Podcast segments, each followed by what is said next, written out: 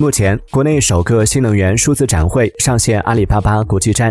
据介绍，近五百个数字展位汇聚超十万款新能源产品，首日迎来近万名买家。预计两周内将有超过十万买家参与该数字展会。阿里巴巴国际站行业运营总监戴贤文表示，新能源赛道是阿里巴巴国际站过去一年增长最快的赛道之一，今年持续保持高速增长。今年一至四月，国际站新能源行业交易额额同比增长超过百分之一百三十。